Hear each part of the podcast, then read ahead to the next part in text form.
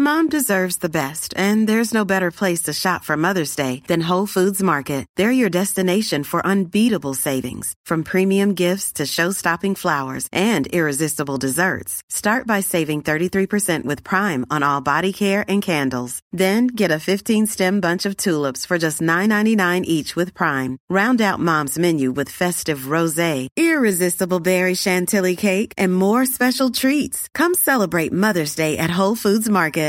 Ready to pop the question? The jewelers at BlueNile.com have got sparkle down to a science with beautiful lab-grown diamonds worthy of your most brilliant moments. Their lab-grown diamonds are independently graded and guaranteed identical to natural diamonds, and they're ready to ship to your door. Go to BlueNile.com and use promo code LISTEN to get $50 off your purchase of $500 or more. That's code LISTEN at BlueNile.com for $50 off. BlueNile.com code LISTEN.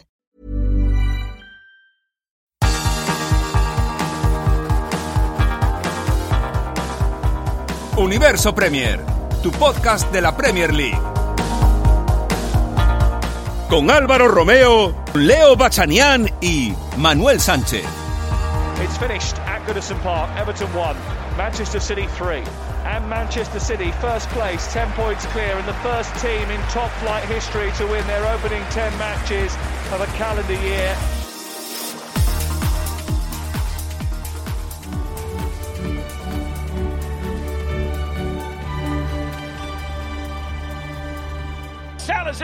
Salah scores the away goal for Liverpool. High up and under. And Mane's got in. Past him for.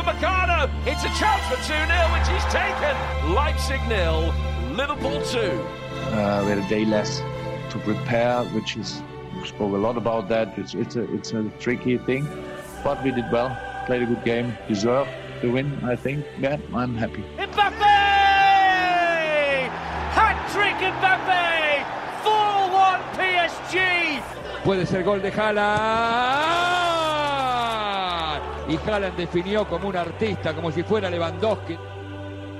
Hola, ¿qué tal? Bienvenidos a Universo Premier. Reciban un saludo de Álvaro Romeo. Hoy en este programa hablaremos de la Liga de Campeones y del triunfo del Manchester City sobre el Everton en la jornada que jugó el City entre semana porque tenía un partido aplazado. Por fin la tabla de la Premier League tiene a los seis primeros de la clasificación con el mismo número de partidos, lo que nos hace entender mucho mejor dónde está cada uno. Por si había alguna duda, el Manchester City es líder, contundente líder, un líder convincente, tiene 56 puntos después de 24 partidos, 10 puntos más que el Leicester City y el Manchester United, que serían segundo y tercero clasificado. El Chelsea es cuarto con 42 puntos, el equipo de Thomas Tuchel escala puestos en la clasificación. Este lunes ganaron al Newcastle United por 2 a 0 en Stamford Bridge y el Liverpool es sexto con 40 puntos, es decir, está a 16 puntos del Manchester City. Yo no creo que luchar por el título de liga sea su batalla, de hecho Jürgen Klopp ya lo ha dicho, sino entrar en Liga de Campeones. Así que el Liverpool tiene la Champions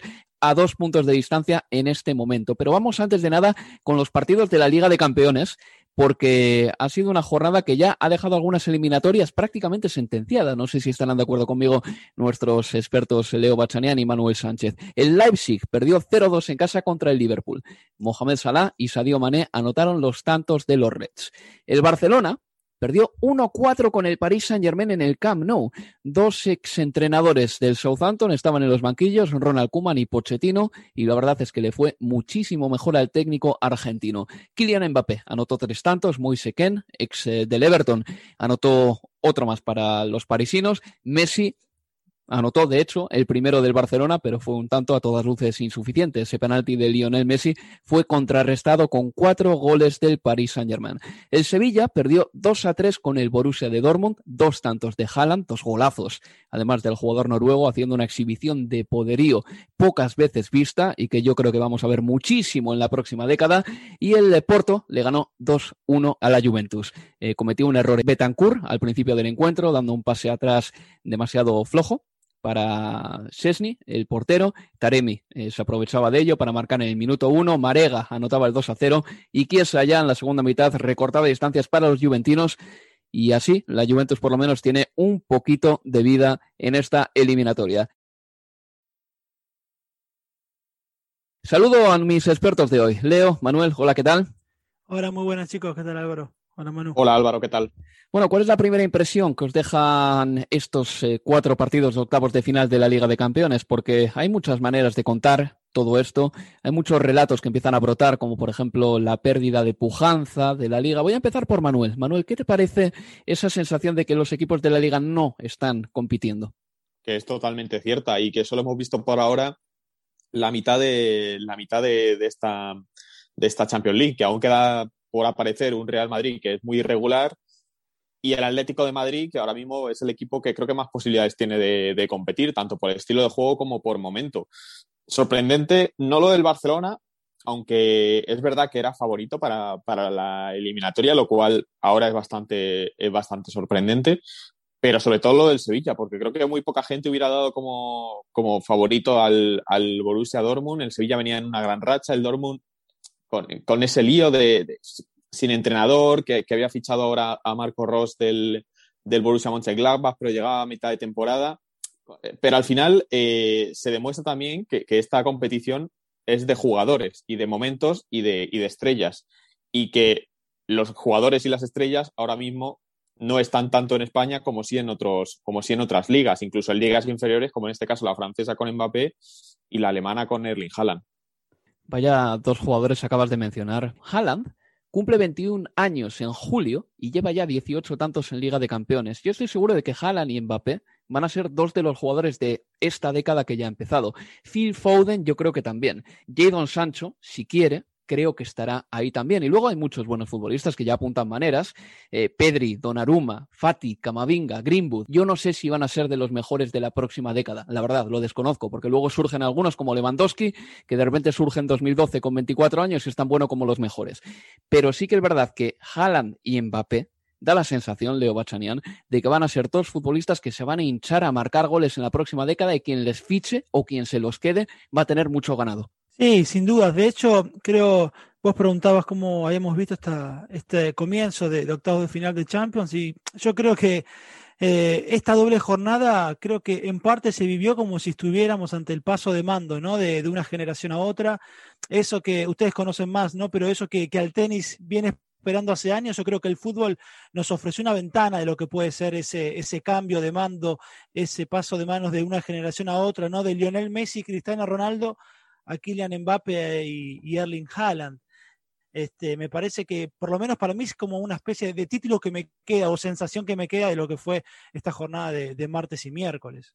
Y esto no significa que vayamos a pasar página de la rivalidad entre Messi y Ronaldo, porque todavía tienen algunos récords por los que pelear, como por ejemplo superar a Joseph Vican como máximo goleador de la historia del fútbol, superarse entre ellos en cuanto a goles, a ver quién se retira con más tantos, pero sí que creo que desde luego va a cambiar la manera de contar las cosas a partir de ahora y también de hacer nuestras predicciones. Es muy común en la prensa de Barcelona decir que se encomienda a Messi, por ejemplo, decir que Messi cada año mejora, que con Messi todo es posible, yo creo que poco a poco, bueno, pues todo eso ya empieza a quedar un poco desdibujado y la realidad está mm, dejando claro que ahora mismo con un solo jugador, Lionel Messi, que tiene 34 años, ¿eh? ¿eh? acuérdense de cómo estaban Ronaldinho y Maradona, por ejemplo, con 34 años, pues es eh, ya muy difícil que un futbolista únicamente él solo pueda decidir una cantidad de partidos tremenda, 30, 40 todas las temporadas, es que es eh, prácticamente imposible. En fin, hacemos una pausa y vamos ya con el segundo bloque de Universo Premier porque vamos a centrarnos en los partidos y sobre todo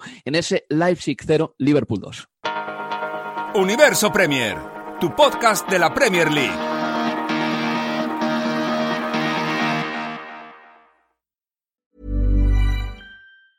Mom deserves the best, and there's no better place to shop for Mother's Day than Whole Foods Market. They're your destination for unbeatable savings, from premium gifts to show-stopping flowers and irresistible desserts. Start by saving 33% with Prime on all body care and candles. Then get a 15-stem bunch of tulips for just $9.99 each with Prime. Round out Mom's menu with festive rosé, irresistible berry chantilly cake, and more special treats. Come celebrate Mother's Day at Whole Foods Market. There's never been a faster or easier way to start your weight loss journey than with PlushCare. PlushCare accepts most insurance plans and gives you online access to board-certified physicians who can prescribe FDA-approved weight loss medications like Wigovi and Zepbound for those who qualify. Take charge of your health and speak with a board-certified physician about a weight loss plan that's right for you. Get started today at plushcare.com slash weight loss. That's plushcare.com slash weight loss. Plushcare.com slash weight loss. Hey there, it's Michelle Norris. I'm host of a podcast called Your Mama's Kitchen. When I travel, I'm usually looking for a way to find a taste of home when I'm not at home. And one of the things I love to do when I am at home is entertain. And Airbnb allows me to do that. When I was in California recently, I rented a house that had a great kitchen. And when we were sitting around the table, we were all thinking, we're in someone else's house. Someone could be in all of our homes as well. If you have a home, but you're not always at home, you have an Airbnb. Your home might be worth more than you think. Find out how much at airbnb.com/slash host.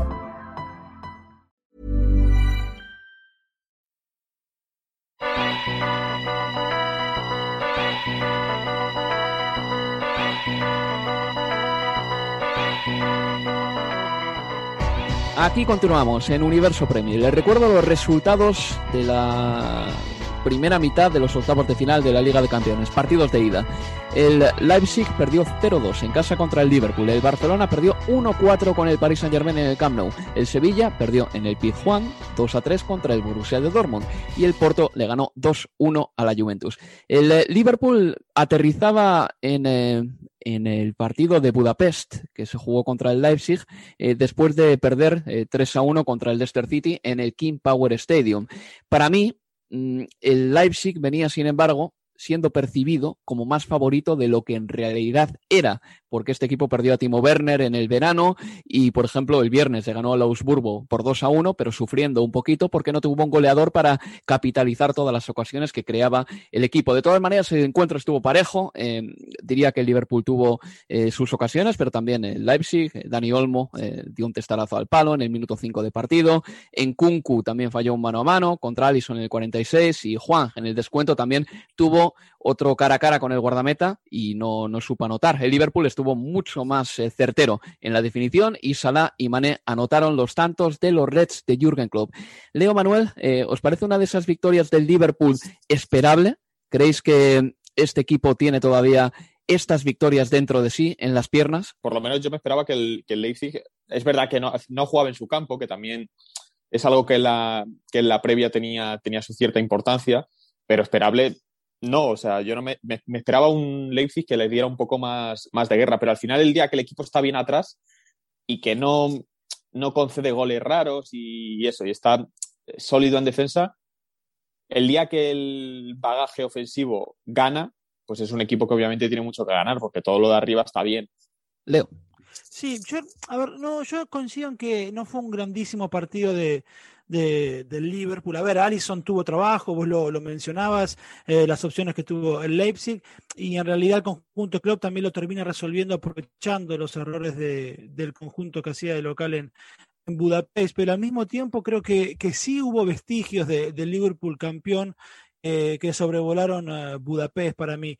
Sobre todo ese aura de, equipo que puede transformar una eliminatoria que se suponía difícil eh, en un paseo por, por el parque, este, para un equipo que, que llegaba sin reconocerse eh, en el espejo, me parece que el triunfo fue una, una muestra de, de carácter. Eh, eso en, en, lo general, después en, en lo particular, un, un, par de nombres propios. Primero, Mohamed Salah, antes que nadie, digo, lleva 24 goles por, por todas las competiciones, 17 de ellos en, en Premier y creo que tranquilamente puede superar su récord de 37 gritos en todas las competiciones de, su primera temporada eh, en el Liverpool. Eh, otro del partido que me, gustaría resaltar es Osan Kabak, ¿no? el central a préstamo y sin obligación de, compra que llegó de, del Schalke eh, el último día de la ventana de invierno y que tuvo un debut para el olvido en el, en el King Power. Bueno, en Budapest de una muestra de personalidad el chico. Jugó con agresividad, fue dominante, eh, ganó el 78% de los duelos que, que le tocó durante, durante el partido. Me parece que dejó en el olvido eh, absolutamente lo que pasó el, el sábado y otros dos importantes y que también venían algo cuestionados, sobre todo Alexander Arnold, que fue importante eh, en Budapest, y después otro chico que no deja de sorprenderme es Curtis Jones. 20 años, pero sigue, pareciera que siempre toma las decisiones que pide la jugada. Otro muy buen partido de Jones. Eh, los 24 goles de Mohamed Salah mm, contrastan con los 11 de Sadio Mané entre todas las competiciones esta campaña y los 6 de Roberto Firmino. Pues al final me empieza a parecer que el mejor de los tres, quizás Mohamed Salah, ya tenía esa sensación yo antes, eh, pero sobre todo eh, es muy, muy concreto. Es un futbolista que percute muchísimo por la banda derecha, no para de presionar, se está convirtiendo en un jugador también infalible en frente del portero, que era algo que, por ejemplo, en la Roma no era. Era un futbolista que fallaba muchísimo, aunque se generaba sus ocasiones. Pero yo creo que Mohamed Salah da un miedo a las defensas rivales tremenda. Vamos, yo creo que si tengo que elegir un futbolista que no se enfrente al equipo que yo apoyo, sería Mohamed Salah. Me parece que por calidad individual es el mejor de los, de los tres. De largo es el que más gol tiene. Y, lo, que, lo que sí que le acercó en el debate con Sadio Mané es que Mané pues, ha completado temporadas goleadoras muy, muy buenas. Ha sabido también adaptarse a otros registros, porque obviamente Sadio Mané, por ejemplo, no es un cabeceador nato, es un jugador pequeñito, pero, pero las últimas temporadas, por colocación y por, y por posición, eh, cazaba goles de cabeza también. Entonces, al final iba igualando en registros goleadores a Mohamed Salah, pero por calidad individual, la temporada aquella de los 33 goles en la Premier League, por ejemplo, yo tenía la sensación a veces cuando encaraba la defensa la misma sensación que tenía cuando, cuando Leo Messi en, sus mejores tiempos encaraba, encaraba a defensas de la Liga Española. Era la misma sensación de superioridad y de saber que, que le podía regatear a quien fuera. Luego también hay que decir que el Liverpool es un equipo que si quiere ganar una competición esta temporada va a tener que ser la Champions, porque está muy lejos de la cabeza en la Premier League y porque en las copas ya no tiene nada que hacer. Es un equipo que, sin embargo, yo creo que encierra todavía muchísimo peligro. Por muchos fallos que haya tenido esta temporada y por muy abrasado por las lesiones que haya estado, esta campaña ha ganado a la Atalanta 0-5 en Bérgamo, le ha ganado el Leipzig 0-2 en Liga de Campeones, superó un grupo con la Atalanta y el Ajax en la Champions también, ha sido capaz de ganar partidos muy importantes esta temporada, los partidos contra el Tottenham, cuando el Tottenham, sobre todo en diciembre, llegó en una gran forma, lo supo solventar. Es un conjunto que falla más, es un conjunto menos fiable, pero que cuando se pone las pilas tiene muchísimo peligro, Leo. Yo creo que ahí radica un poquito eh, lo mejor del Liverpool esta temporada, que todavía guarda muchísimos vestigios del mejor Liverpool de la 19-20 eh, y que a un único partido o a dos partidos, cuando se pone serio, es un conjunto que te la puede liar en cualquier momento. Y muchos ataques del equipo rival terminan en contras fulgurantes del Liverpool, como la que vimos, por ejemplo, en el partido del West Ham United. Es decir, esa calidad sigue ahí, no se ha perdido un ápice. Sí, y por eso creo que, que en parte Álvaro Manuel por ahí también hemos en algún punto eh, sobredimensionado ¿no? los problemas que venía acarreando el, Liverpool. Eh, hemos hablado ya en otros programas de, los atenuantes, la cantidad de lesiones, pero por ejemplo, cuando hablo de la sobredimensión de algunos problemas, es que por ejemplo en el King Power, eh, el Liverpool hizo un buen partido. El problema es que Claro, después los últimos, o del 78 al 85 fue un descalabro, llegaron los tres goles de, del Leicester y ya un equipo absolutamente aturdido terminó cerrando un partido que parecía o que te, termina quedando la sensación de que fue un desastre cuando en realidad no, en realidad había dominado el conjunto de, de Brenda Rogers durante 78 minutos, había tenido eh, buenas opciones en ataque, Alexander Arnold se cansó de correr por derecha, lo propio eh, Andrew Robertson, eh, Sala y Firmino se armaron un gol hermoso, de los mejores de, la temporada. Digo, había hecho un buen partido y sin embargo con el resultado puesto parecía que era una tragedia y que el partido ante el Leipzig lo dejaba eh, en desventaja en cuanto a los favoritismos y finalmente cuando el Liverpool recobra parte de ese aura que repito, en el que es de un equipo que a veces no tiene que hacer todo bien para terminar ganando, nos termina recordando, bueno, esperemos, este es el Liverpool campeón y todavía tiene mucho por dar. Y este fin de semana tenemos Derby de Merseyside, que por supuesto lo vamos a emitir en Estadio Premier el sábado a las cinco y media de la tarde. El eh, Everton viene mm, luego de dos derrotas, una contra el Manchester City, comprensible, otra contra el Fulham, incomprensible. ¿Qué esperáis de este partido? Porque al Everton Anfield no se le da nada bien últimamente. Y mm, su imagen de ayer fue un poco como dando la sensación de que iba a perder en, en todo momento, que el Manchester City lo tenía muy controlado. No era uno de estos partidos que el City lo ves y, ves que le cuesta llegar a, puerta, ¿no? O sea, sigue con la inercia de, ganar, ganar, ganar.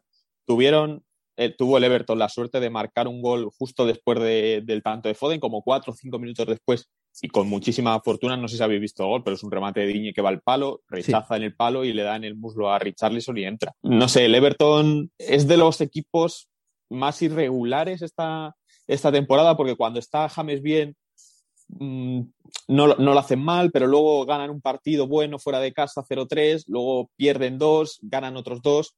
Eh, está siendo un equipo muy rollo Arsenal también, muy regular y entonces al final con esas eh, se está manteniendo ahí porque al final creo que están a cinco puntos de la Europa League, pero con un partido menos. Pero, pero claro, para poder pelear de verdad por ese quinto puesto en el momento en el que a lo mejor pues el, Tottenham de, un paso adelante o el Arsenal de un paso también adelante, pues van a necesitar ganar partidos con más, con más consistencia. Y ante el Liverpool, esta versión del Everton, pues sinceramente no creo, no creo que le dé. También se, se ha suavizado un poco la situación por aquel empate contra Dominic, eh, de, perdón, de Dominic Calvert-Lewin contra, contra, el Manchester, contra el Manchester United y luego la, la victoria en FA Cup, pero son triunfos o, bueno, aquello, aquello fue un empate in extremis en un partido que probablemente hubiera merecido algo menos el Everton y la victoria en FA Cup pues es un digamos un resultado, un éxito aislado. Leo no le gana el Everton al Liverpool en Anfield desde 1999. Habrá que ver si el Everton también recupera jugadores importantes, ¿no? Porque Dominic Calvert-Lewin, por ejemplo, no jugó contra el Manchester City. No creo que hubiese cambiado el partido, pero bueno, es una baja o fue una baja importante.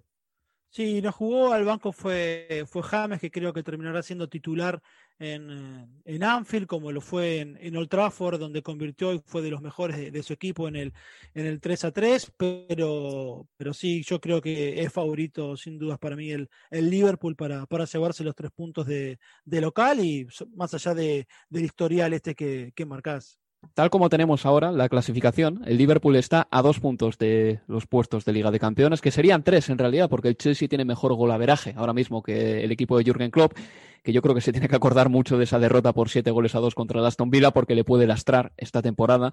El eh, Chelsea tiene 42 puntos, como digo, el West Ham United es quinto con 42 puntos, el Liverpool es sexto con 40. ¿Creéis que de estos seis que están arriba ahora mismo saldrán los cuatro integrantes que van a la Liga de Campeones o veis a alguien más colándose ahí en esa pelea? No, yo, o sea, para los de Champions, seguro que son de este. No sé si estará el Leicester o el Liverpool, imagino que el Liverpool, pero no veo a nadie de Everton, Aston Villa, Tottenham, Arsenal, etcétera, metiéndose en la pelea por, el, por lo que es el top 4. Yo creo que sumaría al. No daría todavía por, por muerto al Tottenham en esa pelea. Una pausa y continuamos aquí en Universo Premier. Universo Premier, tu podcast de la Premier League.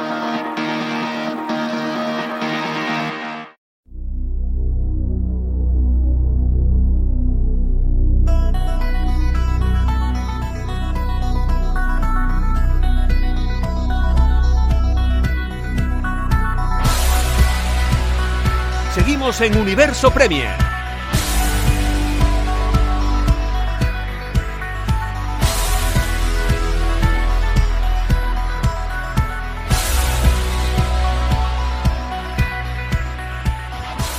Universo Premier seguimos dándole vueltas al tema de Haaland y Mbappé. Eh, Leo Bachanian y Manuel Sánchez todavía no me han dicho quién les gusta más y a qué jugador le ven más equipado para terminar con más goles al final de su carrera. Leo. A ver, qué buena pregunta. Este, para terminar con más goles, yo creo que, que Haaland. Yo hace mucho que no veo un, un delantero con, con, ese, con ese ojo para el gol, con esa con esa efectividad, ¿no? Pareciera que, que todo lo que ve o todo lo que tiene por delante es el arco entre, entre sus cejas. Lo de hacer en el primer tiempo fue, fue realmente fantástico. Hablamos de un chico que lleva 43 goles en, en 40 partidos con el, con el, con el Dortmund. Yo en el entretiempo no podía dejar de pensar en, en, Marco Rose, porque a ver, el Dortmund anunció su, su llegada cuatro meses antes de hacerse cargo del equipo imagino las ganas, ¿no? Del desafío por delante del actual entrenador del Gladbach, pero también imagino su incertidumbre viendo el partido por televisión porque debe pensar, pero espera, voy a contar con en la próxima temporada, porque todo da a pensar a que no, voy a jugar Champions en la próxima temporada, está difícil, el Dortmund está sexto en la Bundesliga a seis puntos de, la cuarta plaza.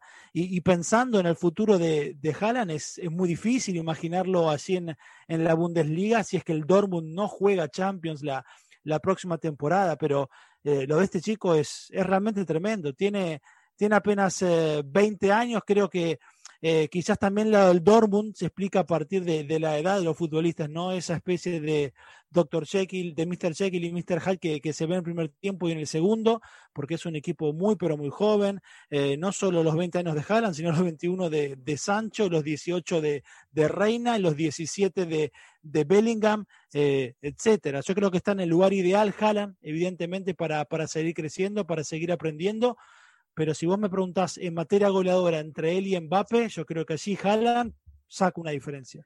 Algunos estoy, de, acuerdo, eh, estoy, de acuerdo por simplemente por una cosa eh, que Haaland me parece que es mucho más regular que Mbappé. Mbappé hizo un partidazo en el otro día en el Camp Nou, pero luego en la liga francesa, pues a lo mejor contra el Lorient no aparece. O es que esta temporada le he visto algún partido del PSG y le he visto fallar ocasiones clarísimas contra, contra eso, contra el Lorient, contra el Niza, contra equipos de ese, de ese estilo. Y, Haaland, perdón, marca jornada tras jornada y a, quien sea. Es un goleador nato, es un goleador puro. Yo eh, muchas veces he pensado que el hecho de que Messi y Ronaldo hayan eh, pulverizado tantos récords en la última década respondía también a que creo que los buenos equipos son cada vez mejores y los malos equipos son cada vez peores. En Liga de Campeones estamos viendo que de las eh, fuera de las grandes ligas solo el Porto eh, se ha clasificado para, para, octavos de final de la Champions y bueno, de momento le ha ganado la Juventus, que está muy bien, pero raro sería que el Porto ganase la Liga de Campeones. Eh, normalmente la Champions la ganan los equipos de Alemania, Italia, España, Inglaterra, los equipos de Francia no ganan la Champions desde que la ganó el Marsella hace muchísimos años ya.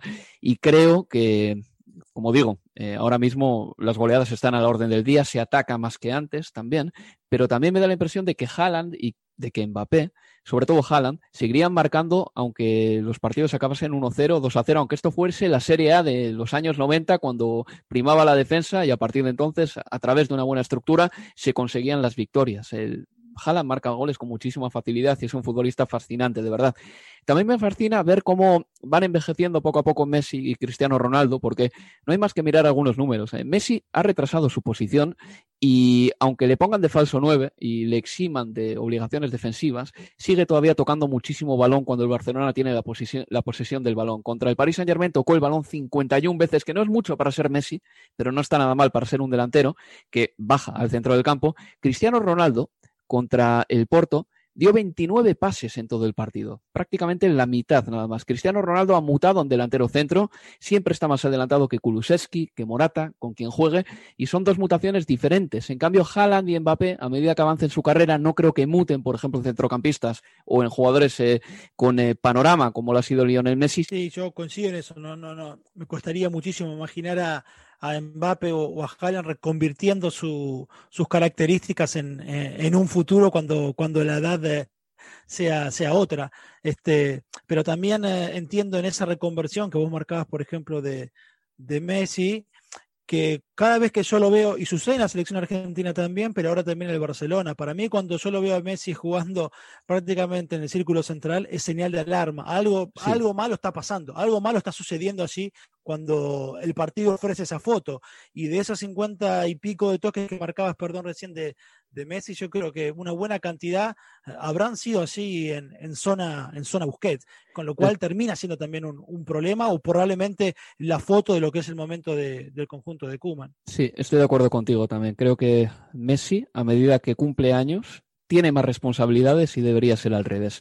Pero bueno, vamos a pasar, si os parece, al partido del Everton contra el Manchester City. Se jugó el miércoles antes de la Champions y ganó el City por un gol a tres gracias a goles de Foden, Riyad Mahrez y Bernardo Silva. Para el Everton marcó Richarlison. El City ganó con un 70% de posesión, disparó 16 veces por 3 del Everton, es decir, la victoria fue contundente, merecida, y ya lleva el Manchester City 17 triunfos seguidos en el fútbol inglés, 12 victorias seguidas en Premier League. Recordamos que el récord de triunfos seguidos en Premier es de 18, es decir, el City está a 7 de superar su récord, aunque todavía es demasiado prematuro hablar de todo esto, pero sí que os puedo decir, por ejemplo, que lo de los récords en la Premier es algo muy moderno. Mm, mirad, el, hasta 2002 el equipo que más triunfos seguidos tenía en el fútbol inglés era el Preston y ese récord era de 1892.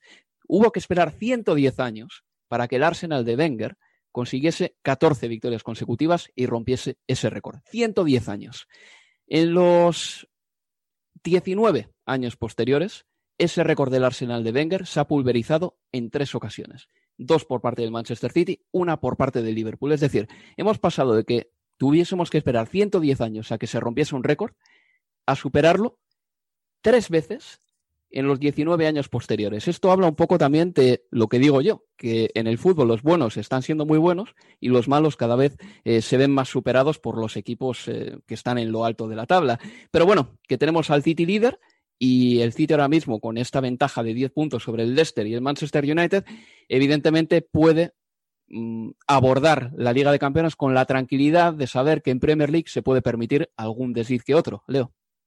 Sí, sin duda. Ayer, de todas formas, eh, yo vi un equipo, Álvaro, quizás un poquito eh, apurado. Se notó la, la falta de, del Kai Gundogan, ¿no? Este turco alemán que llevaba 11 goles en sus últimos 12 partidos, pero que además eh, se convirtió en pieza fundamental en este City que, que marcha al título. Te decía, a ver, ganó bien, fue merecido, pudo haber marcado alguno más, pero se notó la, ausencia de, de, Gundogan en aquello de que parecía que por momentos, en lo que yo veía un equipo apurado, como que faltaba un, pase extra, ¿no? En el, en el equipo. Aún así, eh, Cancelo fue vital como lo venía haciendo. Bernardo se parece cada vez más, me parece, al que la rompió en la temporada del bicampeonato y volvió a jugar, aunque sea 10 minutos, Kevin, eh, Kevin De Bruyne, y por eso surge la pregunta, quizás, eh, si con los tres bien físicamente, Bernardo, Kevin De Bruyne y Gundogan, eh, de los tres quizás a lugar para dos, o quizás Bernardo pueda volver a su posición de, a una posición de exterior y en esa opción quizás puedan convivir los tres. Lo que está claro, Manuel, de toda, mira, eso que apunta Leo es interesante. Yo creo que por mucho que Guardiola se decante por Gundogan y por De Bruyne en vista de la forma que ha mostrado esta temporada, Bernardo no va a desaparecer, no va a estar en el ostracismo. O sea, las rotaciones van a seguir ahí porque el City tiene que rotar. Y porque Guardiola, si por una cosa se caracteriza es porque está dando minutos o siempre da minutos a la mayoría de futbolistas. Incluso, por ejemplo, eh, no sé, pienso, veo la alineación de ayer y pienso en Ferran Torres, que no, no fue titular, pero Ferran Torres está, teniendo, está, teniendo, minutos y se quedó sin jugar. Hmm. E igual, Sterling a lo mejor no es titular en todos los partidos. O Marez, el caso de Riyad Marez, yo creo que es de los más, de los más claros, un, de los más claros, un futbolista que desde que llegó del Leicester tampoco es titular absoluto, ¿no? En este Manchester City. Juega a veces, pero, pero eh, tiene tal confianza del técnico que, aunque no sea un titular indiscutible en el equipo, siempre marca goles y, ayer lo demostró con un golazo desde, desde, fuera del área y así pues con tantos y tantos futbolistas, Cancelo por ejemplo, que, parecía que no jugaba y tal y ahora, y ahora, es una pieza importantísima en el equipo y prácticamente clave. Si por algo se caracteriza Guardiola es por ese trato con los futbolistas y saberlo, tenerlos motivados a todos de una manera u otra. Foden, que en el mercado veraniego o entre el mercado veraniego y el mercado invernal surgieron rumores de que no estaba jugando lo suficiente y que quería irse, pues ahora creo que no se contempla ni, ni la opción de que Phil Foden salga del Manchester City. Y nos parece rarísimo que Agüero lleve ya unas cuantas convocatorias ¿eh? en el en el equipo, pero que luego no salga a jugar ni siquiera 10 minutos, porque contra el Everton bien que pudo jugar unos cuantos minutitos, ¿no?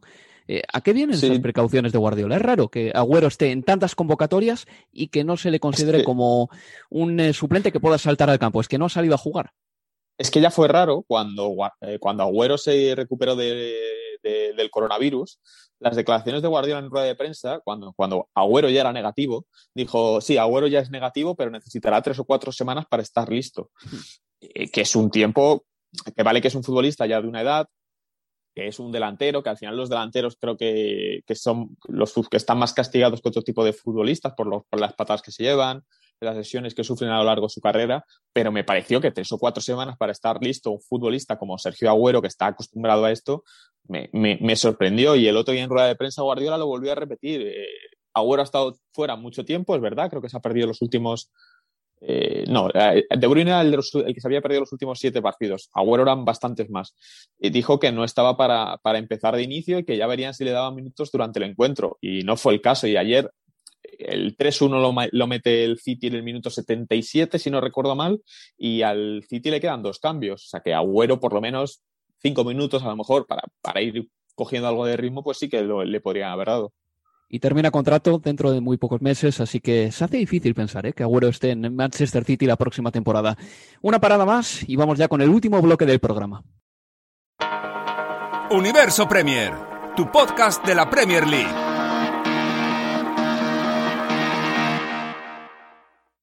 Antes de continuar aquí en Universo Premier y de hablar del West Ham United, hablar de la renovación de Mason Greenwood o del extraño episodio del árbitro Darren Drisdale, me gustaría que Leo Achanian me diese su opinión sobre el Kun Agüero. Sí, Álvaro, entre lesiones, COVID-19 y decisiones tácticas, técnicas de Pep Guardiola, le hemos visto apenas tres partidos desde el arranque en toda la temporada del Kun Agüero.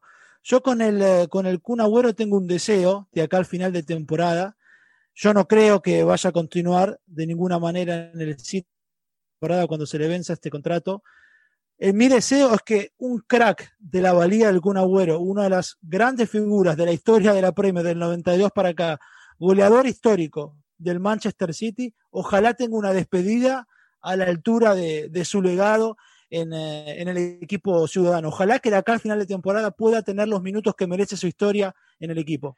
No sé si estás conmigo, Leo. El Kun eh, fue incluido por primera vez en el 11 de la temporada en 2018.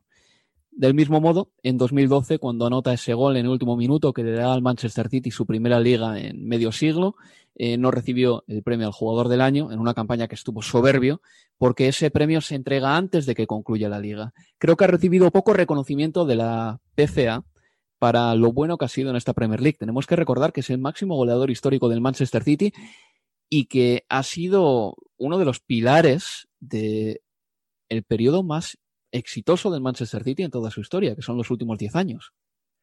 Sí, y mira, yo no sé si por casualidad o qué, pero en estos días me apareció en, Twitter, en mi feed, un video de dos minutos y medio con los goles del Kun solo al Big 6.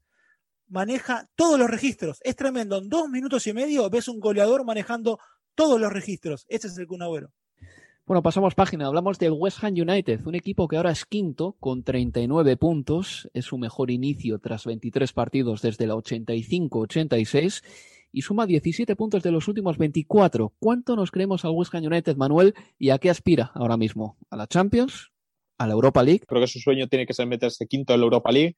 La Champions creo que no, no les da, por mucho que, que lo estén haciendo bien. Creo que es un equipo que, que es mejor contra los equipos que son peor que ellos, como, como demostró, por ejemplo, el otro día contra, contra el Sheffield United en un partido que ganó con bastante solvencia, pero cuando juega contra equipos superiores es claramente peor y el otro, y también lo pudimos ver recientemente contra, contra el Liverpool, y ni siquiera era el mejor Liverpool, era un Liverpool que venía, que venía en, en, horas bajas. A mí es un equipo que me gusta, que creo que no lo va a tener nada fácil para quedar quinto y creo que finalmente serán, serán superados ampliamente y que, y que, y que su escalón estará un poco pues, como el del Everton, en tratar de luchar ahí pues en sexta posición hmm. e intentar estar, estar ahí, dar un poquillo, un poquillo de guerra, pero, pero, pero esto me alegra ver al West Ham en esas posiciones porque creo que es donde debería estar desde hace algunas campañas y, y, por X o por Y al final siempre acababan abajo luchando por no descender, así que creo que es un puesto que corresponde más a una entidad como la del West Ham.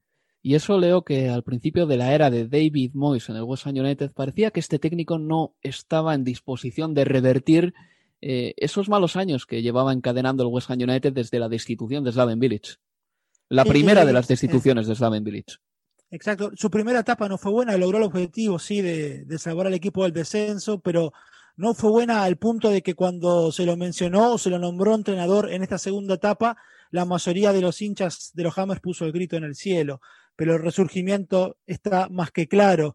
Y, un apunte estadístico, en los últimos 12 partidos del West Ham con Pellegrini y los primeros 12 de David Moyes, de 72 puntos posibles cosecharon 15.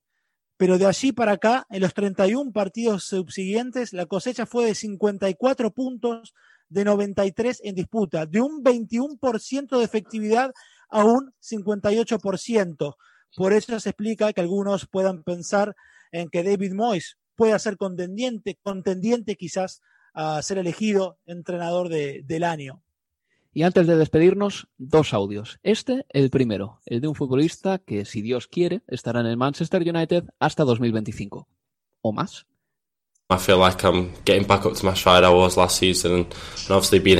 Noto que empiezo a parecerme al de la pasada temporada. Estoy aquí desde los siete años y es donde quiero estar. Um, Espero volver a mi nivel de la pasada campaña. Estoy trabajando duro todos los días con ese objetivo.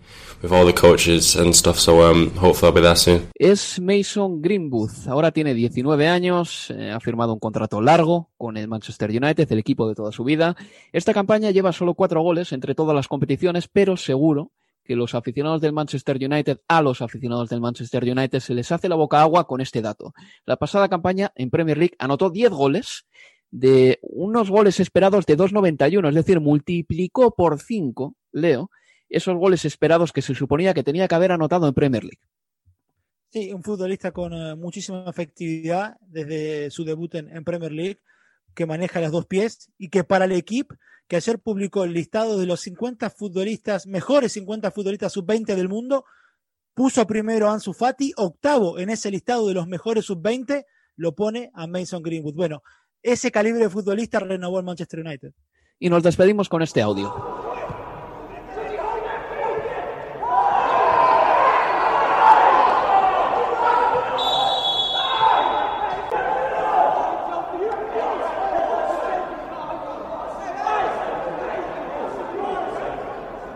Es Darren Drisdale, el árbitro que se encaró con Alan Judge de Ipswich Town en un partido de la League One. Es algo que no vemos habitualmente. Un árbitro chocando frente con frente con un jugador. Yo recuerdo a un entrenador hacerlo con un futbolista, Irureta con Yalmiña, pero no a un árbitro con un futbolista. Y ahora la FA le podría castigar por mala conducta, aunque el árbitro tiene aún margen para explicarse y apelar.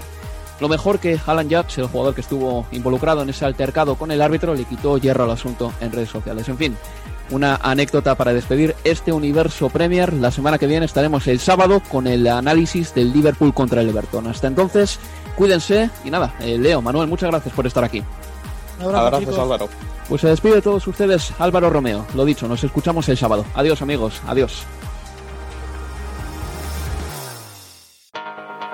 Universo Premier, tu podcast de la Premier League.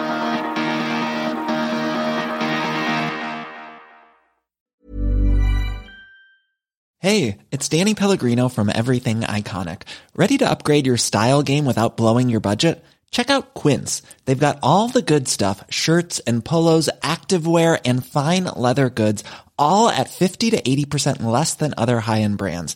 And the best part? They're all about safe, ethical and responsible manufacturing. Get that luxury vibe without the luxury price tag. Hit up quince.com slash upgrade for free shipping and 365 day returns on your next order. That's quince.com slash upgrade. Mom deserves the best, and there's no better place to shop for Mother's Day than Whole Foods Market. They're your destination for unbeatable savings, from premium gifts to show-stopping flowers and irresistible desserts. Start by saving 33% with Prime on all body care and candles. Then get a 15-stem bunch of tulips for just $9.99 each with Prime. Round out Mom's menu with festive rosé, irresistible berry chantilly cake, and more special treats. Come celebrate Mother's Day at Whole Foods Market.